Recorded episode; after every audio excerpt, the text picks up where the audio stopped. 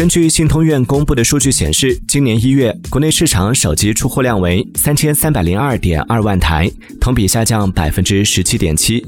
其中，五 G 手机出货量为两千六百三十二点四万台，同比下降百分之三点五。今年一月，五 G 手机的出货量也创下了近四个月以来的最低纪录。不仅如此，从五 G 手机占同期手机出货量的比例来看，也从二零二一年十一月开始连续出现环比下滑。对此，就有网友表示，五 G 手机其实也没有那么香。你换五 G 手机了吗？使用体验如何？是真香还是一般？欢迎在评论区留言分享。